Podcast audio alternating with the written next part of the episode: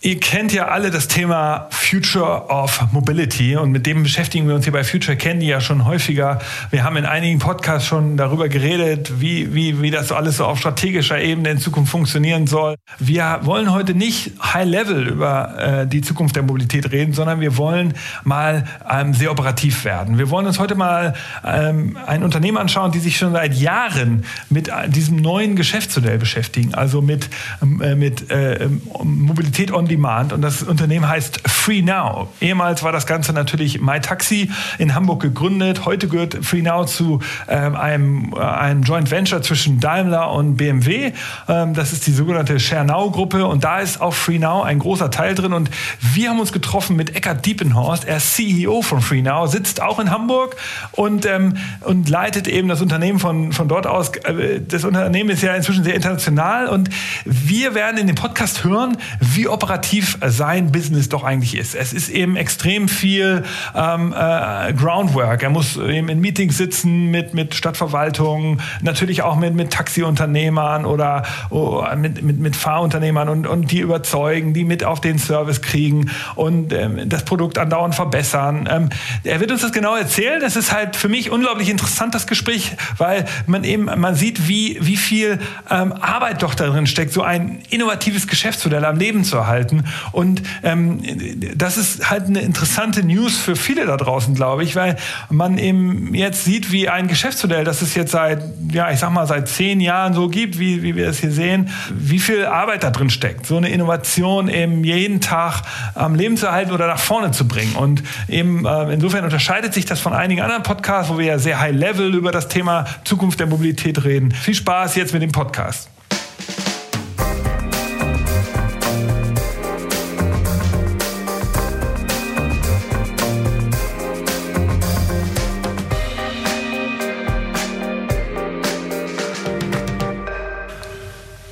Herzlich willkommen zum Future Candy Podcast. Und ähm, wir beschäftigen uns ja mit der Zukunft einer Branche, eines Themas, eines, einer Teilbranche. Und diesmal beschäftigen wir uns wieder mit dem Thema Mobilität. Eine sehr, sehr, sehr dynamische Branche. Wir hatten ja schon mal einen Podcast dazu. Und diesmal gucken wir zusammen mit Eckart Diepenhorst in die Zukunft. Du bist CEO von Free Now, früher mal MyTaxi.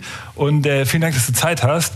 Cool, dass wir, dass wir hier bei dir in, der, in dem coolen Büro sein können, mit Blick auf die Elbe. Wie schön. Vielen Dank, dass ihr gekommen seid. Ja, schön, dass du da bist. Ähm, ähm, und erzähl uns doch mal äh, ganz kurz für alle da draußen, die natürlich FreeNow schon kennen, noch mal ganz kurz. Also ihr seid ja ein Taxiunternehmen, ich glaube, das weiß jeder, aber das Neue ist, oder relativ neu ist ja, dass ihr auch Ridesharing anbietet, so wie Uber und Lyft und äh, wie sie alle heißen. Das ist ja sozusagen der neue, das neue Feature bei euch. Ähm, und ihr gehört zur Daimler-Gruppe und jetzt musst du mehr Informationen liefern und BMW auch. Und ne? BMW, genau. Wir sind Teil des Joint Ventures zwischen Daimler und BMW wo auch unsere Brüder und Schwestern von Car2Go und DriveNow drin sind und ReachNow und äh, ParkNow und ChargeNow. Das heißt ein ganzes Ökosystem an Mobilitätsdienstleistungen, wenn man so will, die da zusammengeschlossen worden sind. Aber ihr seid, es gibt vier oder fünf Gruppen, also FreeNow, ShareNow.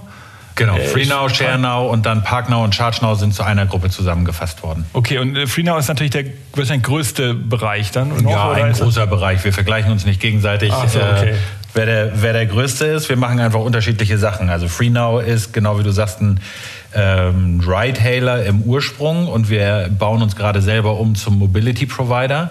ShareNow ist ein Carsharing, also ne, entstanden aus DriveNow und Car2Go.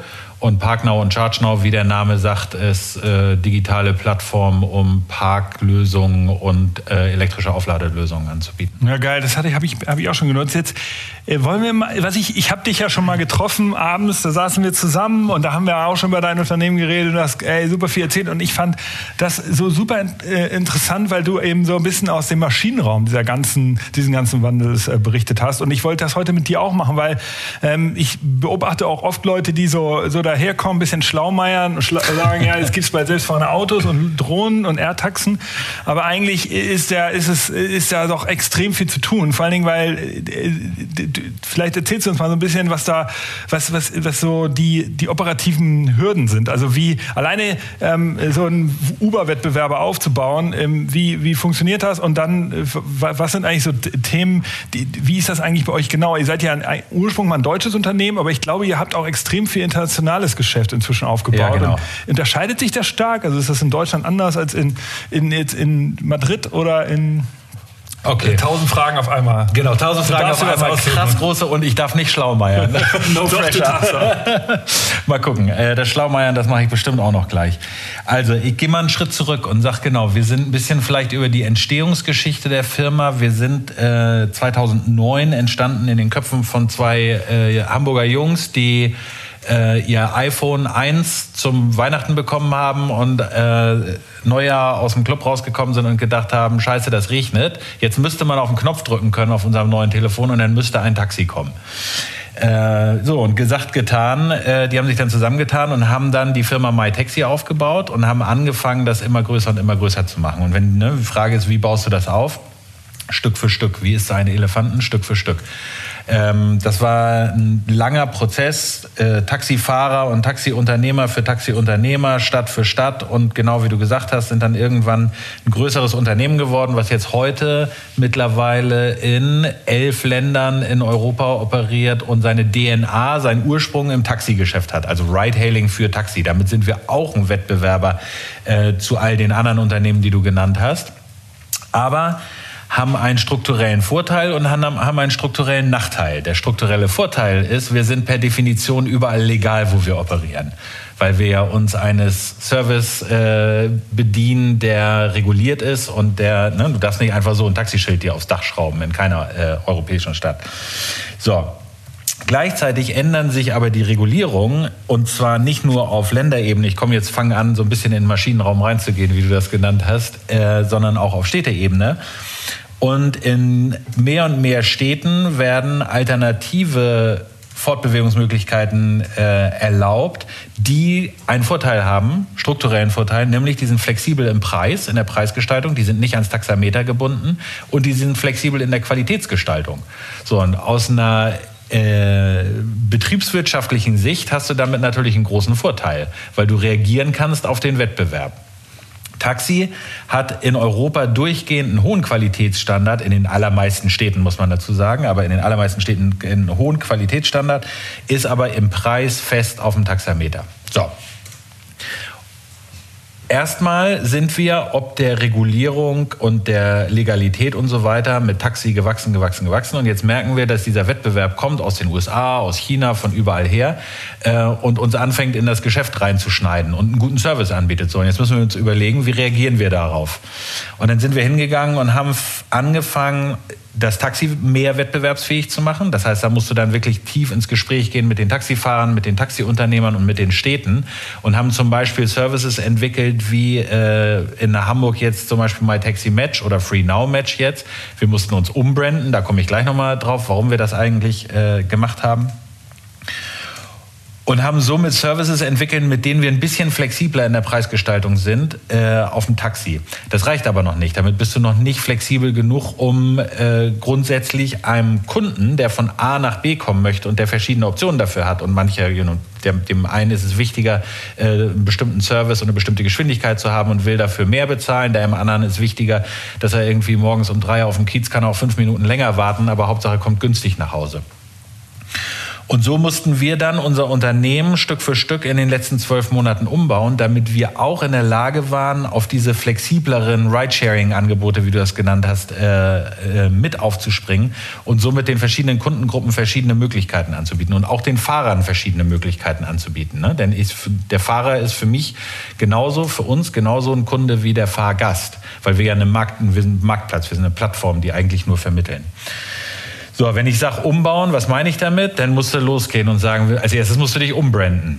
Weil du ja, wenn du anfängst, dich zum Mobilitätsanbieter und nicht nur zum Taxianbieter zu machen, dann kannst du dich nicht mehr Taxi nennen. Das ist, ist das so? Also wenn man ein Taxi heißt im Namen, dann, dann, dann geht da, da alle von aus, dass du diesen geschützten, äh, sozusagen staatlich geschützten Bereich nur bedienen darfst. Oder? Genau, ganz genau. In manchen Ländern, in manchen europäischen Ländern ist das gesetzlich so, dass Taxi ein staatlich geschützter Begriff ist und dann darfst du eben auch nur Taxi anbieten. Du darfst dich nicht Taxi nennen, wenn du nicht Taxi anbietest. Okay, deshalb musstet ihr das halt auch nicht mehr mal Taxi, dotet ihr es nicht nur, weil ihr, damit ihr das neue. Genau, dann, muss, dann, dann äh, haben wir uns quasi aus strategischen Gründen umbenannt und haben natürlich gleichzeitig den Vorteil, dass wir in eine größere Marken. Äh, Familie eingetreten sind. Also das, was du eben angesprochen hast mit dem Joint Venture zwischen BMW und Daimler, dass wir jetzt große Schwestern und Brüder haben und hoffentlich äh, uns gegenseitig ordentlich befruchten können ja, in ja, logisch, Marken, Marketing-Auftritten äh, und in den Lösungen, die wir anbieten.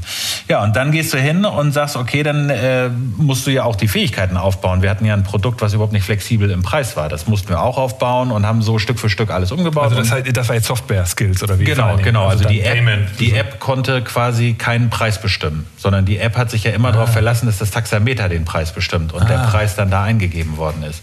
Das heißt, du musst dahinter verbirgt sich natürlich ein ganz anderer Rattenschwanz noch mit Angebot und Nachfrage, Ausleveln und und und. Also wir mussten das Unternehmen wirklich von Grund auf äh, modernisieren, wenn man so will, in den letzten zwölf Monaten und sind jetzt in der Lage und bieten neben dem Taxi-Ride-Hailing auch noch das Ride-Sharing, wie du das genannt hast, also ähm, der rechtlich formale Begriff ist Mietwagen mit Chauffeur äh, an, aber also ne, es kommt ein professioneller Fahrer mit einem äh, Auto und das hat nur ist nicht Elfenbeinfarben in Deutschland, sondern ist halt schwarz oder weiß oder. Und aber das Ride-Produkt ist Ride-Hailing? Nee, das ist Ride-Sharing. Nee, Ride das kannst, du all, das kannst du beides Ride-Sharing und Ride-Hailing nennen. Da gibt es keinen richtigen Unterschied. Wir machen ja, was das Produkt, was wir anbieten, ist, du drückst auf den Knopf und dann kommt ein Auto mit einem Fahrer und da kannst du einsteigen. okay. So, und das ist, ob da jetzt ein Taxi kommt oder ein großer goldener Bus oder äh, ein kleines schwarzes Auto, äh, macht alles keinen Unterschied. Klar.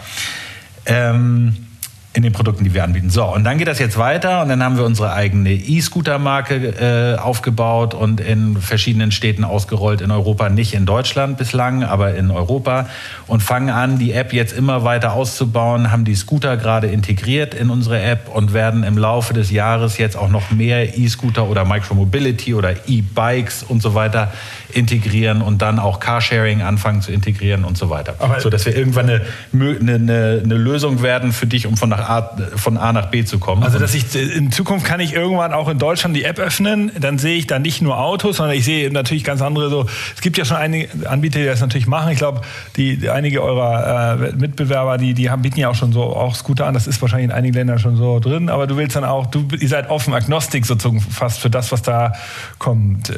Korrekt. Korrekt. Und wir, also es, es machen nicht alle, ne? es, es, sind ein paar ausgewählte. Ich, wenn ich dir jetzt mal hier die App zeige, dann siehst du schon, dann kannst du, das ah, ist ja. jetzt die App, das ist nicht in Deutschland, dass du hier jetzt was sehen wirst, wenn ich jetzt auf Scooter gehe, aber ach guck mal hier, in unserem Testgebiet haben wir sogar gerade zwei Scooter hier stehen. Obwohl ah, okay, das Testgebiet hier vor uns auf dem Smartphone ist noch klein um das Headquarter rum, also man sieht das so aus. Genau, weil wir in Deutschland gar nicht vertreten sind, sondern wir, also das ist ein, Klar, das ist nur euer Headquarter. Das sind die zwei Roller, die wir hier in, im, im Head Office stehen haben, damit wir developen können. Klar. Ähm, aber in äh, Polen zum Beispiel sind wir in mehreren Städten, in Portugal, in Österreich und haben da mit unserer Scootermarke Hive schon wirklich eigene Rolle auf der Straße. Okay, und jetzt ist aber mal ein, ein interessantes äh, Thema, das ich erinnere aus unserem Vorgespräch, war ja, dass äh, du, ähm, ich meine, ich weiß auch noch von äh, damals, bei, als noch mal Taxi angefangen hat, die mussten ja auch erstmal damals die ganzen Taxifahrer überzeugen. Da weiß ich noch, da haben die, sind die ja rumgelaufen und haben dann den Leuten teilweise den Taxifahrer erstmal Smartphones geschenkt genau. oder geliehen. So, und ich weiß, das ist ja ein Riesenthema. Ihr müsst ja irgendwie den Service anbieten. Wie, wie ist das eigentlich? Wie läuft das? Also wie kriegt man die Fahrer dahin? Weil die, die sind jetzt ja wahrscheinlich oft nicht so digital, dass sie das alles mitverfolgen, irgendwelche News-Tickern, was es da im Angebot gibt. Also, ja kommt. Ich glaube, da, da unterschätzt man die Fahrer. Die, die, da haben die sich schon genauso wie der Rest der Gesellschaft ordentlich weiterentwickelt. Also okay, okay. du findest, ich glaube nicht, dass du noch einen Taxifahrer findest, der kein Smartphone hat. Okay, ähm, das stimmt. Ja, aber äh, nichtsdestotrotz, die, äh, ja genau, du gehst, das ist, eine, ist ein langer Weg, wo du mit Fahrer für Fahrer sprichst. Die Fahrer kommen zu uns ins Büro, die werden da trainiert, die führen wir ein auf die App, das zeigen wir denen, Aber dann gucken wir uns das Auto an und so weiter. Aber vor allem der Ride-Service ja jetzt. Also Taxifahrer ist ja klar, die habt ihr ja schon relativ gut ja, genau, genau. das haben wir zehn Jahre lang äh, ja, ja, so gemacht. Genau, mit dem, mit dem äh, Ride-Service. Das ist ganz unterschiedlich. Ne? Wenn du jetzt meinetwegen nach Berlin gehst, dann haben wir, gibt es da schon äh, zahlreiche Fahrer und Anbieter und die kommst, an die kann man relativ gut kommunizieren. Die sind bekannt und da sprichst, gehst du mit den Größeren in ein persönliches Gespräch oder du machst Performance Marketing oder äh, gehst im Zweifel mh, mm, und machst mit denen Touren und redest mit denen, äh, während, du eine, während du eine Tour machst. Und das also ist du buchst dir den Service und dann quatsch. Ja klar, was auch immer das ist, äh, muss, muss halt natürlich äh, in die Fahrerakquise gehen. Und danach musst du ein gutes Produkt anbieten zu guten Konditionen, damit die Fahrer dann auch wirklich Spaß daran haben und ein gutes, äh, gutes Einkommen daraus ziehen können. Ne? Das geht dann in Berlin schneller und da bist du schneller. Also nicht du, nicht jeder ist schneller, aber wir haben uns wirklich Mühe gegeben und sind da jetzt auf mehreren tausend Fahrern äh, in Berlin. Und dann gehst, bist du in Städten wie Hamburg zum Beispiel, da gab es diesen Service noch gar nicht bis äh, Sommer äh, diesen Jahres, Sommer 2019. Ähm, und dann musst du wirklich hingehen. Die einzigen äh, Fahrzeuge, die unter diesem rechtlichen Begriff Mietwagen äh, äh, mit Chauffeur fahren, sind irgendwelche Krankentransporte oder Stretchlimos für Hochzeiten gewesen. So. Und dann musst du hingehen und wirklich anfangen, Fahrer zu rekrutieren, Unternehmer zu rekrutieren, vielleicht mal einen Unternehmer, mit dem du in Berlin arbeitest, fragen, ob er auch Lust hat, in Hamburg ein Office aufzumachen und so weiter. Das ist dann wirklich ein äh, langwieriger Weg. Und dafür, aber dann ist auch ein großer Teil der Mitarbeiter von dir wahrscheinlich so, ich sag mal, diese Akquise-Teams, die da in Städten wirklich rumgehen und das, das machen müssen. Genau, oder? so musst du dir das vorstellen. Da haben wir innerhalb von kürzester Zeit, als wir dann so weit waren, äh, zahlreiche Mitarbeiter. Ich glaube, wir haben alleine jetzt für, für Deutschland haben wir über 50 Mitarbeiter eingestellt, nur damit die in den Städten rumlaufen und mit Fahrern reden. Okay, also das, das finde ich halt total irre. Ich ja. hätte ja gedacht, dass ich meine, man drückt auf den Knopf genau, und auf einmal ist ein sagen, Geschäft. Oh cool. nee. So die Vision von Uber war ja irgendwie mal damals, dass sie, ach jeder, der auf dem Nachhauseweg ist, kann doch schnell mal jemand mitnehmen und so. Ja. Ähm, äh, das würde darauf, wenn ihr euch darauf verlassen würdet, dann wäre das wahrscheinlich schwierig, den und, Service zu. Genau, und auch die haben viele tausend Mitarbeiter. Genau.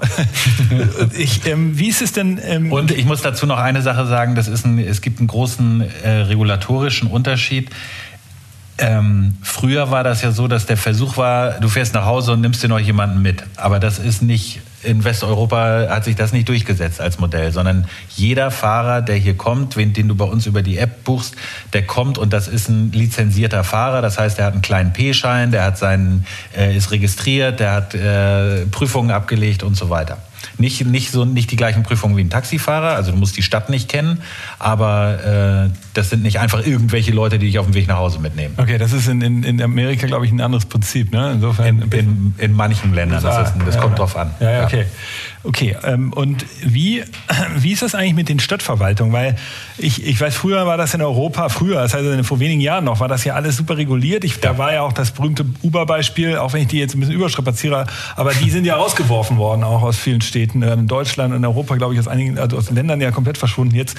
Wie, haben, hat sich die Verwaltung geändert in den Städten, dass die gesagt haben, wir wollen jetzt eher auch solche Services anbieten, weil wir müssen Mobilität anbieten? Oder ist das was, was eine Lobbyarbeit jetzt ist von, von Unternehmen wie eurem, wo dass ihr das einfach ewig da bei den Bürgermeistern vorstellig wurdet? Und Beides. Also das eine ist, äh, es ist eben nicht mehr der Ansatz, dieser Peer-to-Peer-Ansatz. Also ein Mensch nimmt einen anderen Menschen auf dem Weg nach Hause mit.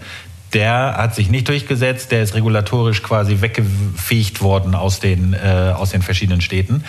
Und jetzt bauen wir in, jetzt muss ich mal überlegen, weil wahrscheinlich mache ich jetzt irgendeinen Fehler, aber in den allermeisten europäischen Städten sind das lizenzierte Fahrer. Und dadurch fällt es den Städten natürlich deutlich einfacher zu sagen, okay, ein lizenzierter Fahrer, der darf natürlich fahren. Und dann gibt es die Städte, es gehen ganz, ganz unterschiedlich damit rum. Äh, du hast zum Beispiel das Hamburger Modell, äh, was wir auch äh, propagieren, weil das wirklich gut funktioniert ist, die äh, müssen die Fahrer und Unternehmer bestimmte Qualitätsanforderungen, müssen bestimmten Qualitätsanforderungen genügen und dann bekommen die eine Lizenz. Dadurch bekommt nicht einfach jeder eine Lizenz. Das heißt, du hast eine automatische Regulierung, aber die Regulierung ist über, den, äh, über die Qualität.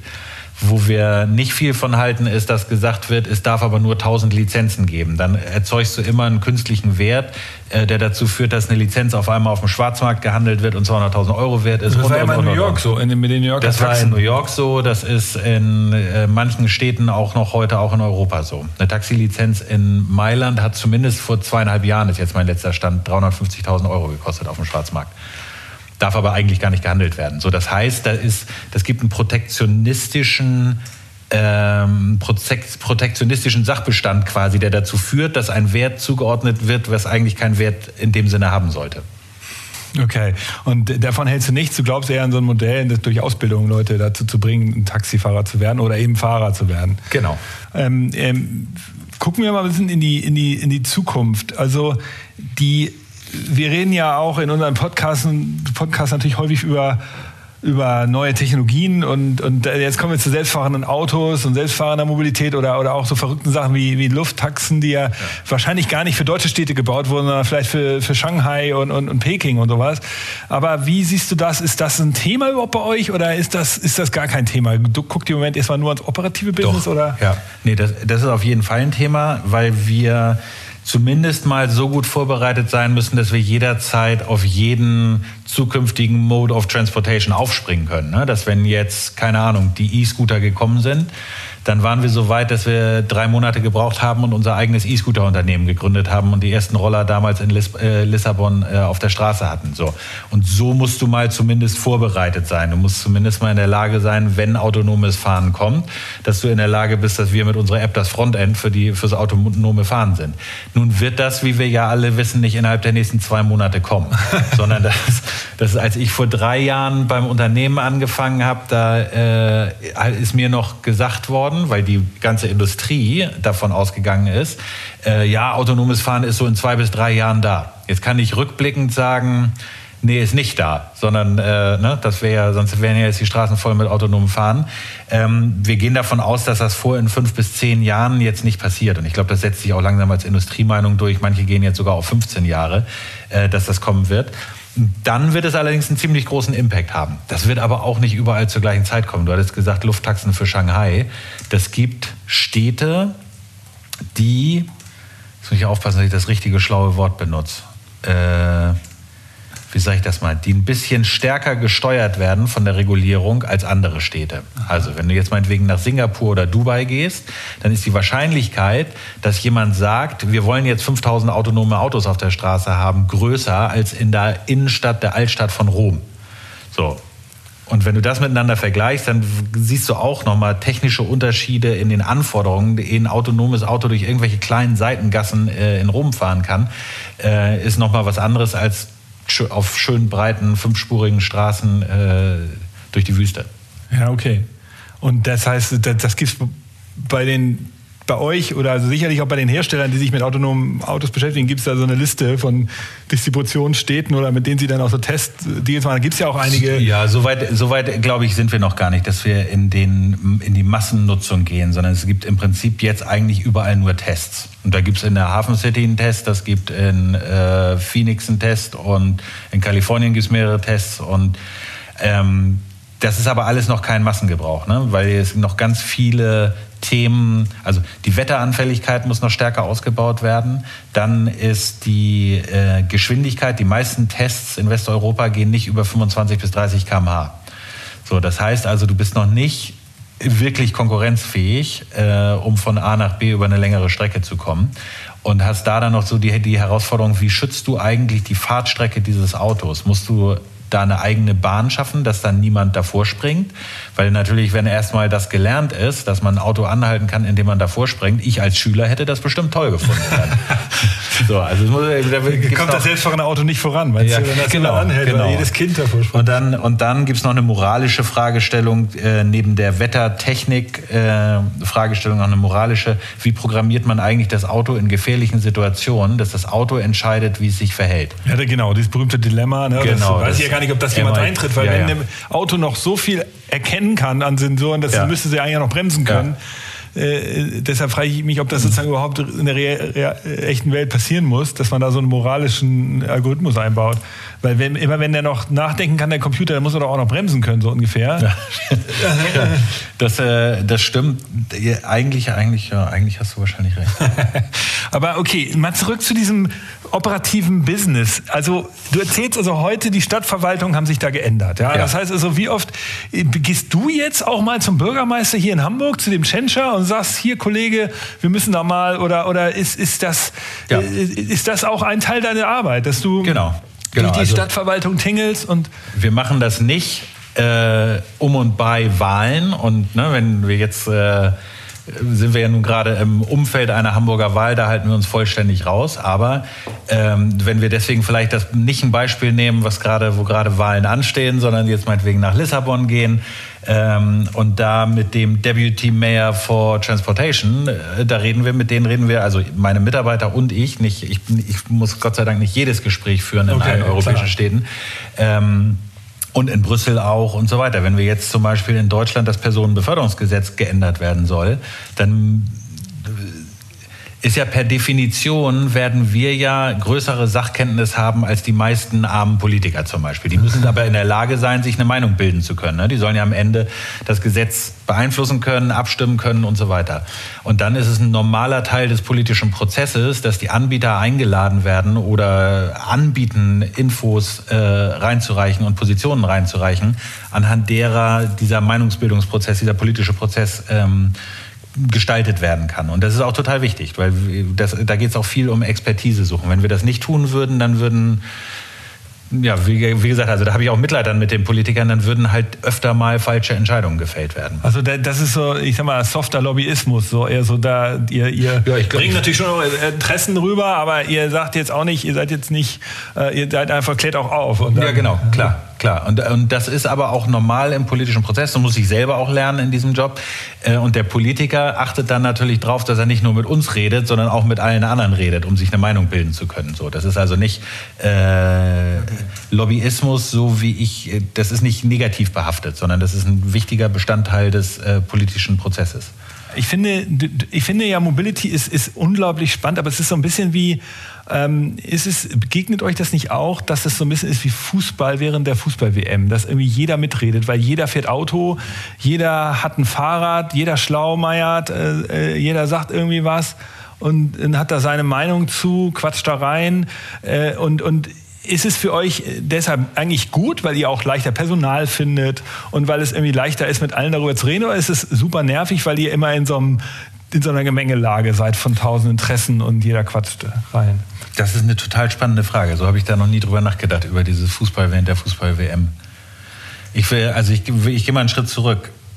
Mobilität ist ein unfassbar wichtiges Thema für die Gesellschaft.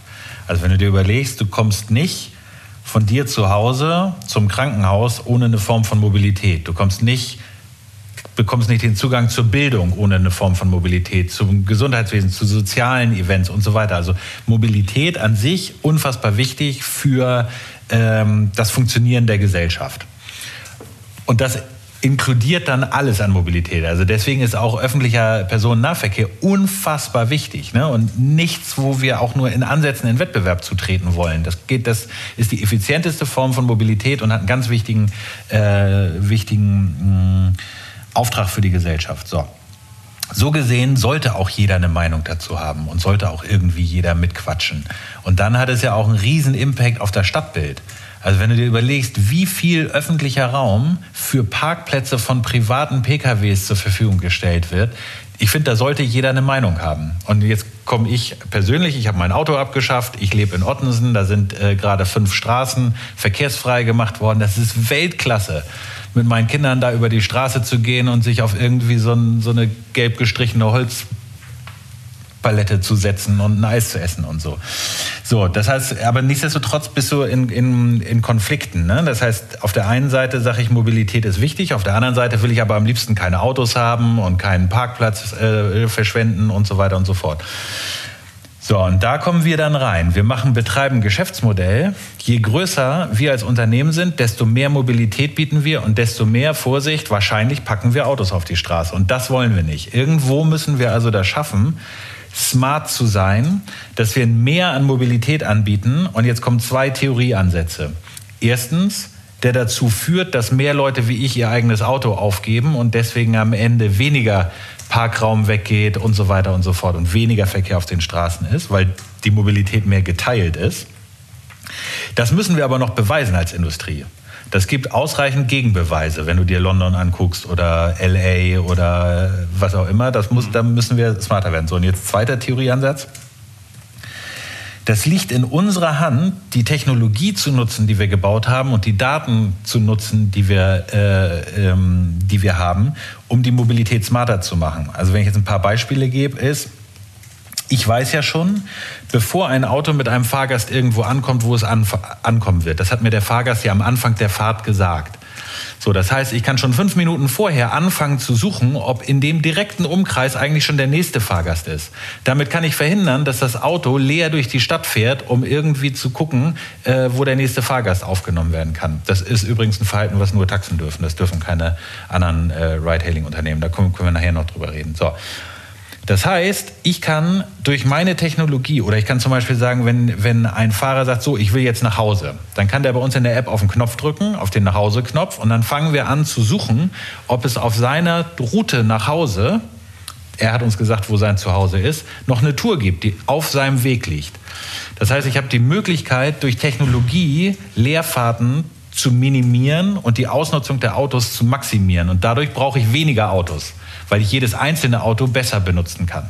So, also ne, zwei Sachen gibt es, die ich machen muss. Ich muss das smarter machen, dadurch kann ich verhindern, dass wir mehr Autos auf die äh, Straße bringen. Und zweitens, ich muss so viel Mobilität anbieten, dass der einzelne Bürger sagt, okay, dann verzichte ich auf mein eigenes Auto, weil ja das an Mobilität, was, äh, was mir geboten wird, gut genug ist oder besser ist sogar als mein eigenes Auto und billiger. Okay, also das ist, das ist natürlich cool. Auch cool, dass du da so zwei Ansätze hast.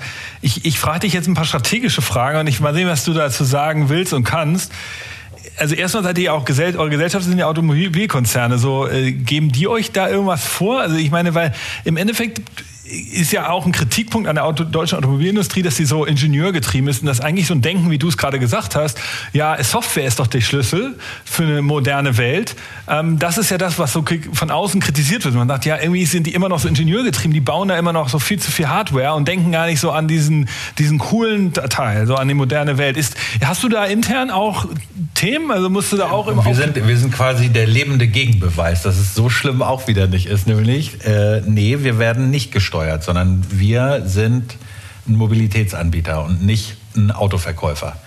So, das ist, äh, und dann ist auch schon die Geschichte fertig erzählt. Das heißt, ich, wir haben die Freiheit, das Geschäft so zu entwickeln, dass wir Mobilität abbilden und nicht äh, ein Aushängeschild von irgendwelchen Automobilherstellern sind. Okay, dann nochmal zweite Frage. Was ich mir manchmal so überlege bei Future Candy, ist, dass wir, wir haben uns mal angeschaut, das durchschnittliche Budget, das ein Deutscher, wir reden jetzt deutsche Markt, ich vermute, es ist in Europa ähnlich, gibt im Jahr so 3.000 bis 4.000 Euro für ein Auto aus, wenn er ein Auto besitzt. Ja, also das sind halt die, die ganzen äh, Haltung, also die, die, äh, der Wertverlust, die Versicherung, Benzin und, und, und, und, und so weiter. Also ähm, diese vier, drei bis 4.000 Euro, wenn die jetzt frei werden, also weil er jetzt sein Auto abschafft, so wie du ja es getan hast, ja.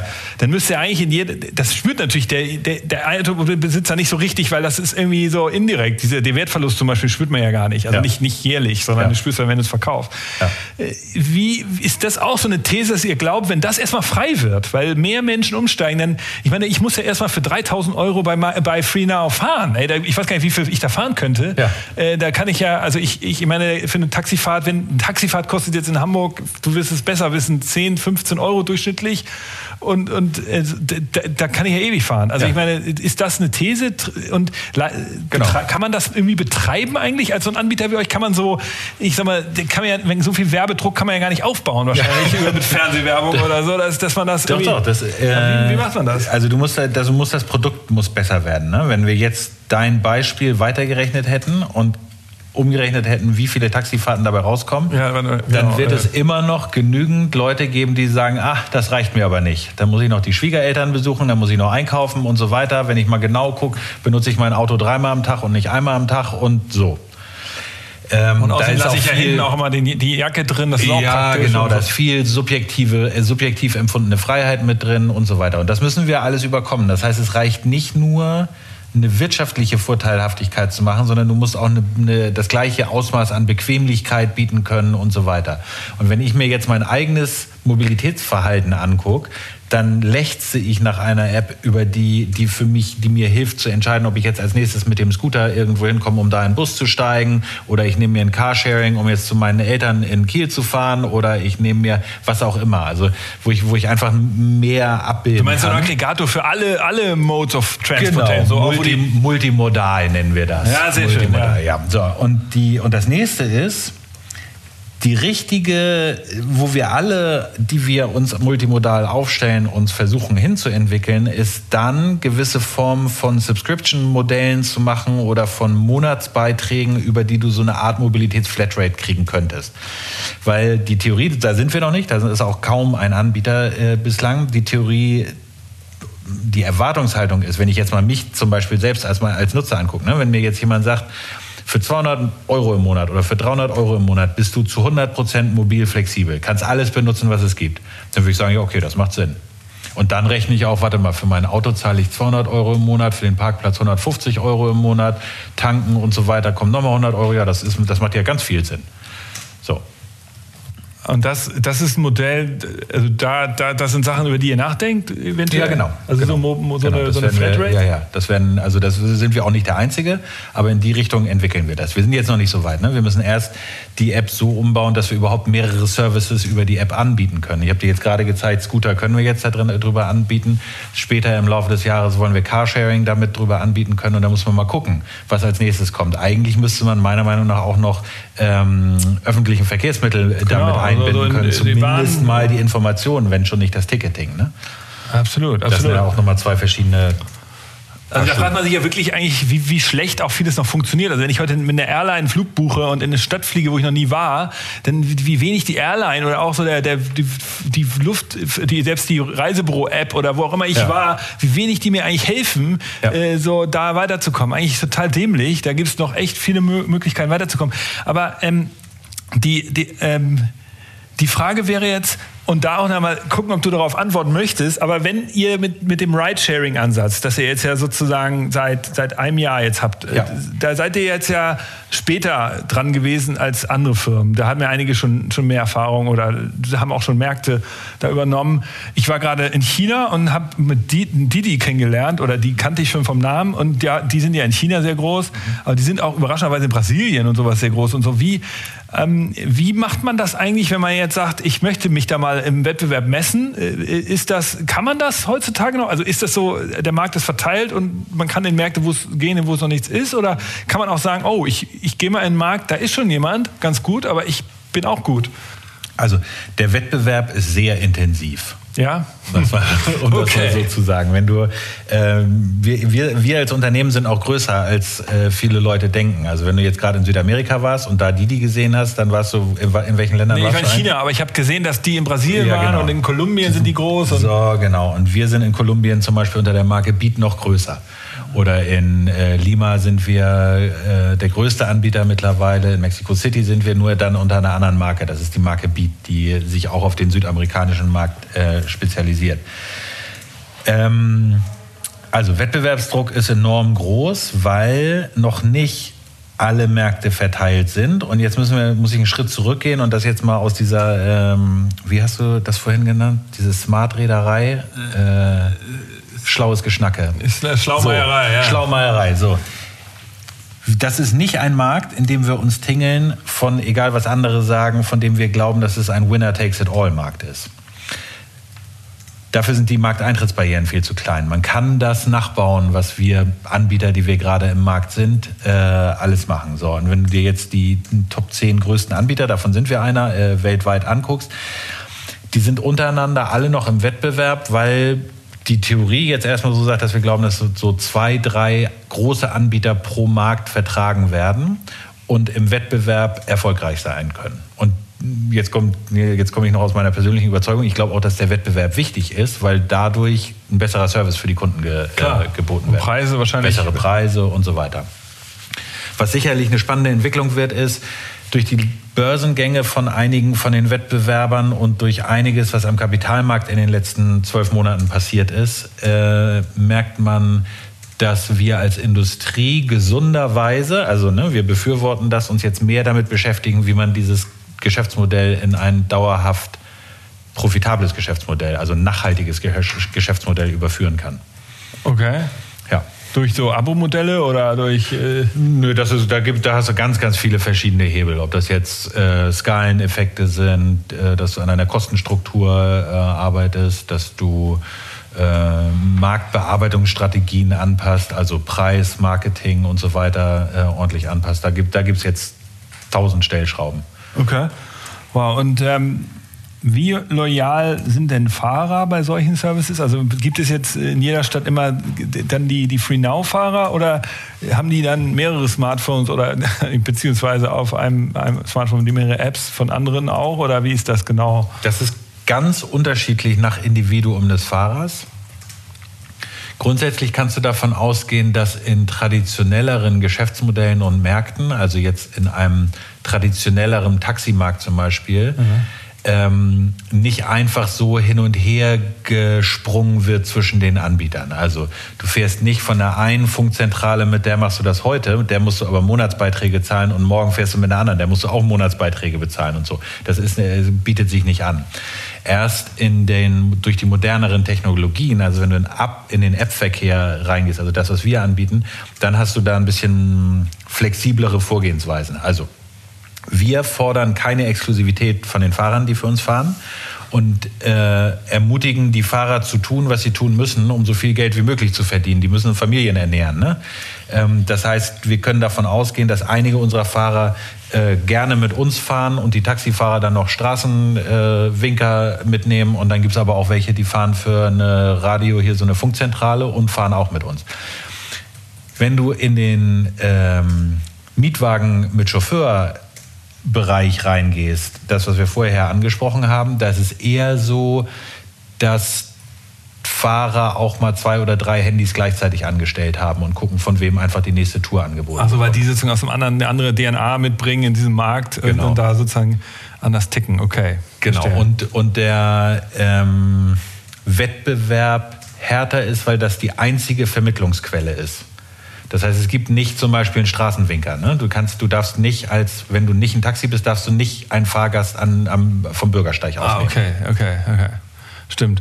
Ähm, sag mal, die, die, gibt es da eigentlich auch so KPIs, die du teilen kannst? Also wenn ich jetzt Fahrer, wenn ich sage, ihr geht jetzt in eine neue Stadt und wollt den, den Ride-Service da ausbauen, braucht ja. man da irgendwie eine gewisse Anzahl äh, pro Einwohner oder so an Fahrern oder kann man das nicht so genau so? Nee, das ist, das, ist, das ist ganz unterschiedlich. Also wir äh, grundsätzlich hätten wir gerne überall, wo wir sind, mehr Fahrer.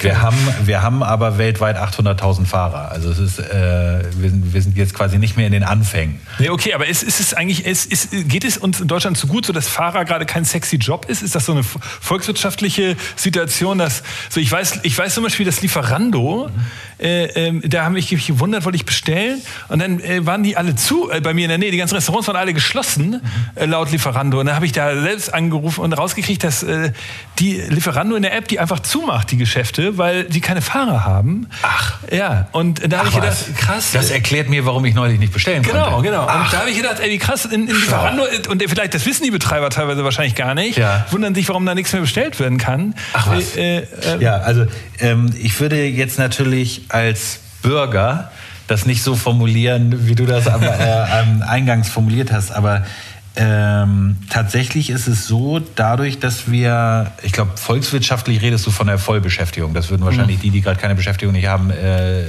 nicht hören wollen. Volkswirtschaftlich redest du, glaube ich, von der Vollbeschäftigung und uns geht es wirtschaftlich gut. Mal gucken, was jetzt in den nächsten ein, zwei Jahren passiert. Ne? Writing on the wall.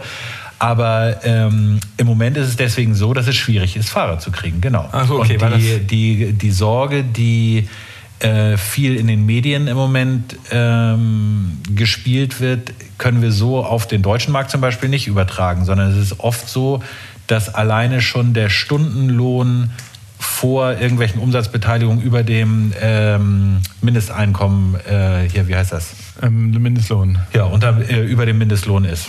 Ah, okay. Also in deren Anstellungsverhältnis mit deren Arbeitgebern. Ne? Wir sind nicht der Arbeitgeber, sondern die haben, sind angestellt bei, äh, die meisten Fahrer sind angestellt bei ähm, Unternehmern und die zahlen schon über dem äh, Mindeststundenlohn. Ah, okay. Und das heißt, da ist noch mal so ein, das heißt auch in der Abrechnung, die, die, die Unternehmer sehen dann die Fahrten und rechnen dann mit euch ab und die dann mit ihren Fahrern. Das ist nicht so, dass die das direkt von euch bekommen, die genau. Fahrer. Ah, okay. Genau. Also und jeder Fahrer, der das von uns direkt bekommt, ist auch Einzelunternehmer dann. Also es ist, das sind alles immer Geschäfte, die dahinter stehen. Ne? Okay. Also Unternehmen, okay. registrierte Unternehmen mit äh, hier äh, Mehrwertsteuernummer, Vor Vorsteuernummer und so weiter. Umsatzsteuernummer, so, jetzt habe ich es. ähm, und den P-Schein braucht man, ne? Korrekt. Ja, ja. Aber den kann eigentlich jeder machen. Also das genau. könnte man jetzt nochmal Werbung genau. machen hier. Also wer jetzt Lust hat, äh, äh wer jetzt Lust hat, Fahrer bei uns zu werden, unbedingt melden. Genau, da kann man also man kann den schnell Wir machen. Suchen. Äh, man, äh, und cool. Ja, das ist das ist hier, um das nochmal wieder zu sagen, Unterschied zwischen Taxi und äh, und dem äh, Mietwagen. Der Mietwagen, das ist der kleine P-Schein, den kann man in ein paar Wochen machen. Und für Taxi musst du halt richtig die, die Ortskundeprüfung ablegen und die Stadt kennen und so weiter. Das dauert je nach Stadt und je nach äh, Regularien äh, auch mal mehrere Monate. Der durchschnittliche Londoner Taxifahrer braucht drei Jahre, ehe er seine Lizenz bekommt. Ist das eigentlich noch so, dass man wirklich diese Ortkenntnis braucht, trotz die der Navigationssysteme und ja. so? Echt? So, und jetzt können wir uns darüber unterhalten, ob das noch sinnvoll ist. Ja, genau. Aber das ist heute natürlich ein Qualitätsmerkmal. Ne? Du kannst in ein Taxi einsteigen und der Taxifahrer weiß, wo er dich hinfahren muss. Klar, und du sagst irgendwie den Namen vom Hotel und er weiß sofort, und genau. muss ich erst was eingeben. Und kennt im Zweifel Schleichwege und so. Sag mal, ähm, die, das Thema Hardware. Also ihr, ihr, wenn ihr jetzt Fahrer sucht, dann müsst ihr euch ja auch äh, die Autos anschauen, oder nicht? Ja. Also da kann ja nicht jetzt mit irgendeinem so nee. uralten äh, äh, Auto da ankommen, sondern da muss ja irgendwie, das muss ja auch irgendwie gewissen Qualität... Genau, das ist nicht, also und das ist das, was wir, wonach du ja ein, eingangs auch gefragt hast mit Maschinenraum. Unser Geschäft ist operationaler, als man sich das so denkt. Genau. Also wir gucken uns die Fahrer an, wir gucken uns deren Papiere an, wir gucken uns deren Wirklich Auto jeden, an. Jeden, jeden Fahrer? Also jeden, jeden Einzelnen. Auch nur den Unternehmer oder dann auch die? Auch die Fahrer. Und jeder Fahrer wird trainiert und wird, kriegt gesagt, so funktioniert die App und dieses Verhalten erwarten wir von euch. Die Autos müssen regelmäßig äh, werden von uns wieder kontrolliert. Und dann. Unangekündigt auch? Oder macht ihr das so richtig so? so ja, oder mal, das so, mal, mal so, mal so. Aber was äh, noch wichtiger ist, also wir sind dann je nach Markt auch, haben wir keine Autos, die ein gewisses Alter überschreiten und so, weil wir wirklich äh, alles versuchen, was wir können, um eine gute Qualität und eine gute Sicherheit und eine gute Geschwindigkeit und so weiter anzubieten. Und dann haben wir ja noch on top, dass jeder Fahrgast jede Tour und jeden Fahrer und jedes Auto auch ständig bewerten kann. So, und das monitoren wir natürlich über Maschinen, so dass wir sofort sehen, wann bestimmte Autos bestimmte schlechtere Bewertungen bekommen, weil vielleicht da drin die ganze Zeit geraucht wird. Dann gehen wir in die Einzel äh, in die Einzelbewertung rein und gucken, was sind denn die Kommentare. Wenn jetzt jemand einen Fahrer oder einen Fahrgast nur einen Stern als Bewertung bekommt, rufen wir sofort den Fahrer und den Fahrgast an und fragen, was ist denn da passiert. Äh, und das machen wir in, jedem, nach jeder einzelnen Fahrt, die so schlecht bewertet wird, äh, um dem auf den Grund zu gehen. Weil wir natürlich alles tun müssen, was wir können, um sicherzustellen, dass wir ein geiles Produkt und einen, einen guten Kundenservice haben. Und, wenn, und ihr schmeißt auch Leute dann aus dem Service raus? 100 Prozent, jeden Tag. Jeden Tag auch? Ja, ja, das, also ne, 800.000 Fahrer, da okay, sind welche dabei. Und, äh, und 20 Millionen Fahrgäste, da sind auch welche dabei. Ach, und Fahrgäste werden auch, das weiß man gar nicht, ne? Die ja, werden du darfst nicht die Fahrer äh, hauen oder ins Auto spucken oder so. Okay. Okay, ich habe ja, ich habe das mal gesehen bei äh, einem Wettbewerber, da war ich ganz überrascht. Da sieht man das ja. Seine, äh, ich, bei euch sieht man das ja nicht, äh, die Bewertung. Dadurch ähm, bekommt man das ja nicht mit. Aber ich, ich weiß dann natürlich dooferweise nicht genau, warum mich jemand nicht ganz fünf, von mir keine fünf Sterne. Ich habe nicht fünf Sterne dabei gehabt. Das ist unglaublich. Ich bin das so charmant. Kaum zu glauben. Du musst immer ein bisschen nett sein. Ja, ja, ja. Aber immer zum, nochmal zum Thema ähm, Automobil, nochmal Hardware. Du, äh, okay, macht Sinn, ihr checkt das. Ja. Ähm, gibt's, ist das immer so eine, so eine Kennzahl nach dem Motto, nicht älter als drei Jahre von dem Jahr, wo ihr, in dem wir jetzt gerade sind? Also ist das so ein, so ein Wert oder wie? Ja, genau. Und, aber die drei Jahre, das ist ganz unterschiedlich nach Stadt und nach Land okay. und nach Markt und so weiter. Also ähm, wenn du dir ein Taxi in Deutschland anguckst, dann ist das im Durchschnitt viel, viel jünger als ein Taxi in Kolumbien. Kolumbien sowieso, genau. Ja, okay, aber, ja, auch, in aber auch, in Spanien zum Beispiel okay. ist das durchschnittliche Alter von Taxen generell ein bisschen älter und da gibt es dann wieder Unterschiede zwischen Madrid und Barcelona und so weiter. Mhm. Also es ist so gesehen, da, da gibt es jetzt nicht eine Antwort für alles, aber wir achten immer darauf, dass wir in dem jeweiligen Markt am oberen Ende an Qualität und Service und Geschwindigkeit operieren. Okay. Sag mal, aber das, das Thema jetzt noch Automobil aus einer anderen Sicht. Also die Autos, die man heute im Taxi hat, sind ja eigentlich oft Familienautos. Sie wurden designt von den Produktdesignern von diesen Autokonzernen. Da sitzen halt mit den vorne zwei Sitze, die kann man hin und her schieben. Hinten ist eine kleine Bank, mhm. da ist ein Kofferraum. Mhm. Ist nicht das Auto, also in London ist ja mal so ein Gegenbeispiel, die haben ja extra so eigene Taxen sich ja. bauen lassen. Äh, in, jetzt gibt's hier in, in, äh, in, in, Norddeutschland noch Moja, die haben das mal so als, als so, so, so, ein, so ein neuer Carrier gebaut. Gibt es jetzt von euch auch den Wunsch äh, von den Herstellern? Also kann man das eigentlich beeinflussen? Man sagt, eigentlich wäre doch für diesen neue Service für Ride brauchen wir eigentlich ein bisschen andere Autos.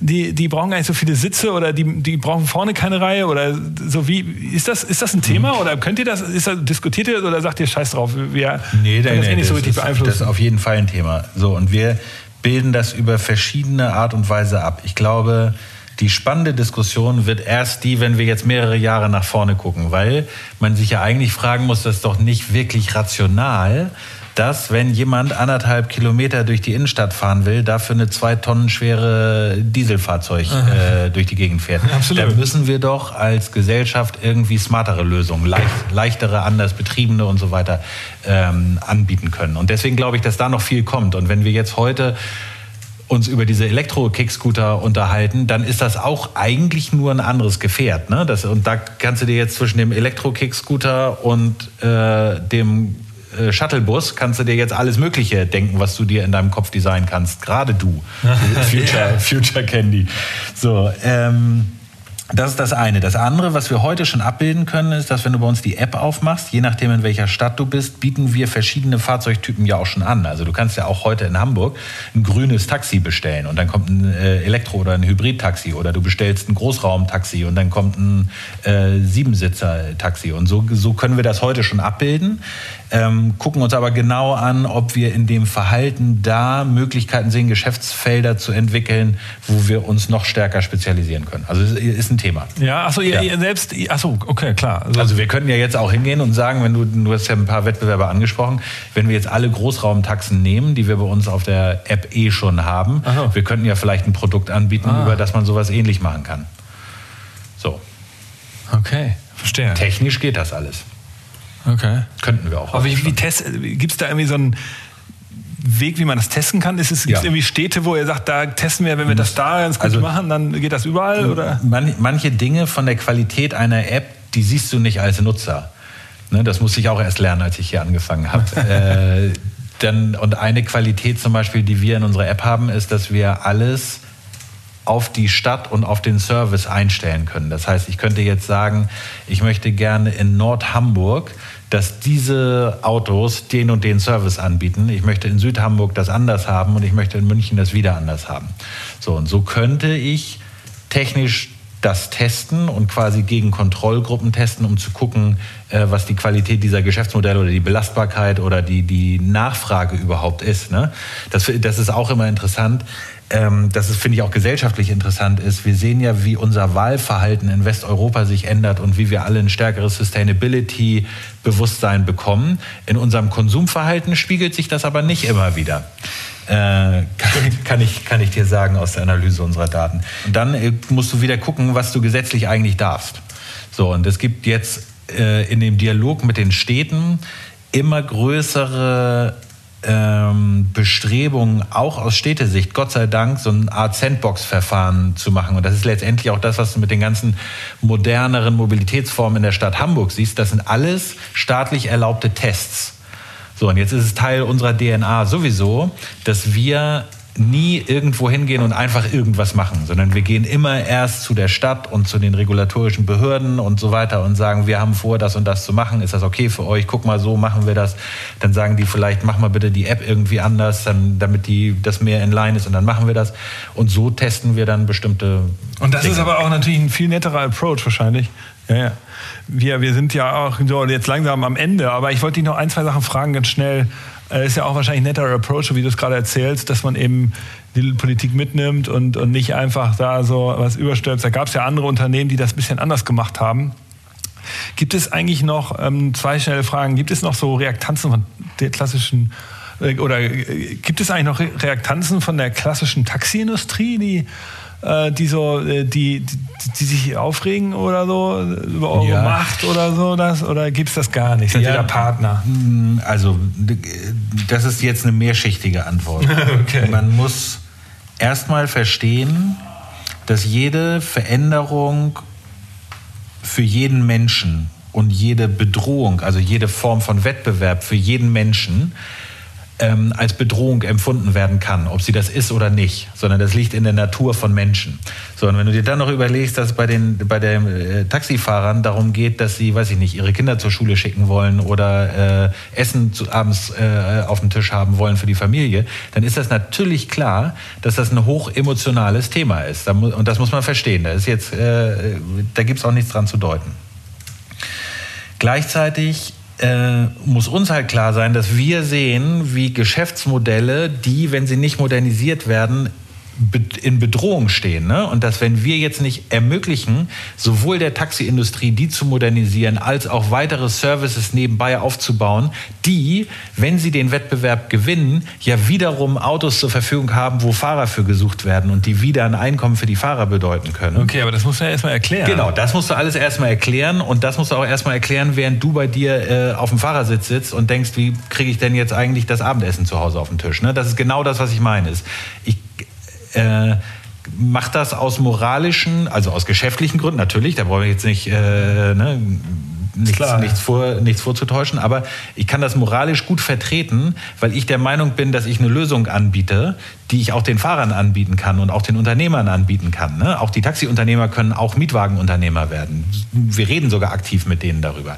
Aber es gibt natürlich äh, Bedenken gegenüber Wettbewerb und Bedenken gegenüber Veränderung. Klar. Und das, das muss, man, muss man verstehen. Und da reden wir viel mit den Fahrern und mit den Unternehmern, um vielleicht deutlich zu machen, dass wir eher Teil der Zukunft sind und nicht Teil der Bedrohung. Das ist aber genau das, was ich so krass interessant finde, wie ja. viel ihr doch Aufwand betreibt, um in, in, immer mit den, mit den Fahrern und so zu reden. Ja. Und dass man denkt, ihr seid ja, aber nur klar, eine Tech-Firma hier, die an der Elbe sitzt und so ein bisschen so eine, so eine Plattform Alle Turnschuhe tragen und keine Eier. Nee, aber dass das ihr wirklich da in den, in den Behördengängen von irgendwelchen Städten rumhängt, wahrscheinlich äh, kalten, langweiligen Filterkaffee trinkt und da in irgendwelchen Meetings euch stundenlang da wälzt und über Mobilität der Zukunft redet und zusätzlich mit den Taxen da äh, euch die Autos anschaut und so, das ist ja echt totaler Wahnsinn eigentlich. Also was man betreiben muss für ein Apparat, um, um das hinzubekommen. Ja, genau. Das hätte ich echt überhaupt niemals gedacht. Ich hätte ja. halt gedacht, das ist irgendwie so eine coole Tech-Bude. Ja. Wir sind eine coole Tech-Bude, meinst du? Ja, okay, aber äh, die wirklich nur so, so ein bisschen. Aber, aber du kannst nicht, das reicht nicht, eine coole Tech-Bude zu sein und dann verstehst du deine Kunden nicht. Ne? Und wir, äh, diese definieren uns ganz bewusst über drei Kundengruppen. Das eine sind die Passagiere, die Fahrgäste, das zweite sind die Fahrer und die Unternehmer, also die Mehrwagenunternehmer und das dritte sind die Städte, weil wir allen dreien einen Service anbieten und anbieten müssen. Ansonsten funktionieren wir nicht. Wir sind eine Plattform. Wir sind kein, in dem Sinne, die Fahrer sind ja nicht bei uns angestellt.